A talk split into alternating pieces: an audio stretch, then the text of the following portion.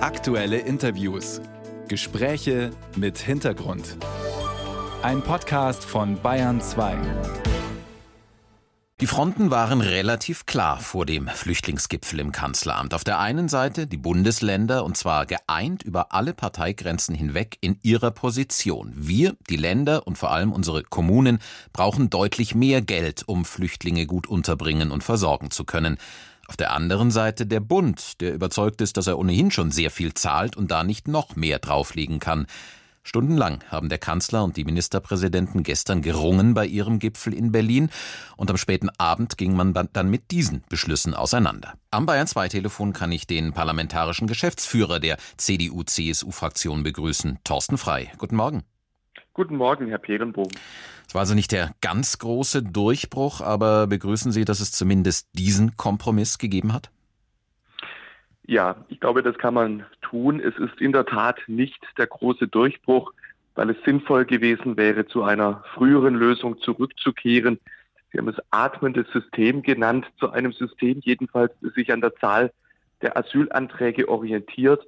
Es wäre insbesondere auch deshalb richtig gewesen, weil es eben der Bund ist, der die rechtlichen und tatsächlichen Werkzeuge in der Hand hat, um Migration tatsächlich zu steuern und zu begrenzen. Deswegen wäre es auch richtig, wenn der Bund sich entlang der Asylbewerberzahlen an der Finanzierung beteiligt hätte. Aber diese Forderung ist ja auch noch nicht vom Tisch, sondern man hat sich jetzt noch mal ein paar Monate Zeit genommen, um darüber weiter zu verhandeln zwischen Bund und Ländern. Ist ja ein sehr komplexes Thema tatsächlich, in dem äh, viele Forderungen, viele Interessen aufeinanderstoßen. Also ist es nicht durchaus nachvollziehbar, dass beide Seiten sagen, okay, lass uns da noch mal in Ruhe drüber nachdenken und verhandeln? Naja, wenn es ein völlig neues Thema wäre, dann hätten Sie natürlich recht. Aber tatsächlich diskutieren wir jetzt seit vielen Monaten diese Frage. Die Vorschläge liegen auf dem Tisch. Grunde genommen hätte dieser Gipfel beim Bundeskanzler zum Thema Migration schon Monate früher sein sollen. Und insofern ist es in der Tat kein großer Durchbruch. Es ist eben ein Schritt in die richtige Richtung. Ein Schritt in die richtige Richtung. Tatsächlich hätten die Länder sich sehr viel mehr erhofft, äh, vor allem an finanziellen Zusagen für ihre Kommunen.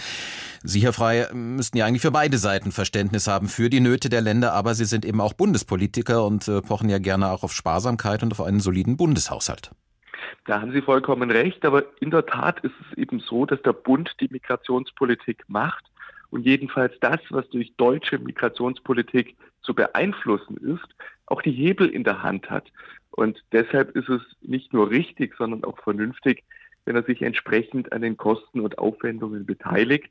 Wichtig ist aber aus meiner Sicht schon auch, dass man sozusagen nicht nur mit Geld die Symptome kurieren kann, sondern dass es eben genauso notwendig ist, dass man die gesetzlichen Grundlagen für mehr Ordnung, für mehr Steuerung und Begrenzung schafft, um damit sozusagen auch die Integrationskapazitäten auf der kommunalen Ebene äh, zu stärken. Und da wird man sehen müssen, ob die Koalition die Kraft besitzt, die notwendigen Vorschläge dann auch in Gesetzestext gießen zu können. Vorschläge gibt es ja tatsächlich oder nicht nur Vorschläge, sondern auch äh, Bekundungen, das umzusetzen, äh, gab es im Kanzleramt gestern in der Bund-Länder-Runde. Also Asylverfahren beschleunigen, Abschiebungen erleichtern, mehr Staaten zu sicheren Herkunftsländern erklären.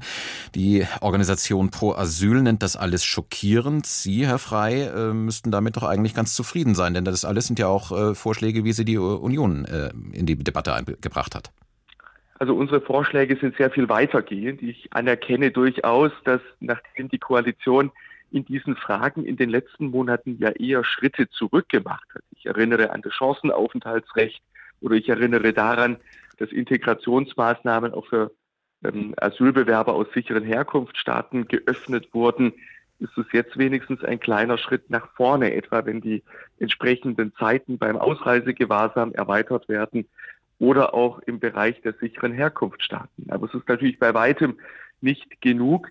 Die frühere große Koalition hat bereits im Bundestag beschlossen, dass man eben nicht nur Georgien, sondern darüber hinaus auch die Maghreb-Staaten zu sicheren Herkunftsstaaten erklärt. Länder, in denen viele Deutsche regelmäßig Urlaub machen und deshalb man auch davon ausgehen kann, auch angesichts der bisherigen Schutzquoten, dass diese Länder grundsätzlich frei von Verfolgung sind. Und insofern muss man sagen, dieser Schritt hätte kräftiger sein können, wenn man erst drei Schritte zurückgeht, um dann einen Schritt nach vorne zu gehen, ist es eben für sich genommen noch kein Fortschritt. Aber es geht in die richtige Richtung und deswegen glaube ich, ähm, ist es ein, ein Ergebnis, auf dem man aufbauen kann. In jedem Fall wird die Debatte um die Flüchtlingspolitik und deren Finanzierung weitergehen. Schritte in die richtige Richtung immerhin erkennt Thorsten Frei von der CDU. Er ist der parlamentarische Geschäftsführer der Unionsfraktion im Bundestag und war hier am Bayern 2 Telefon. Herr Frei, vielen Dank für das Gespräch. Sehr gerne, Herr Petenbohm.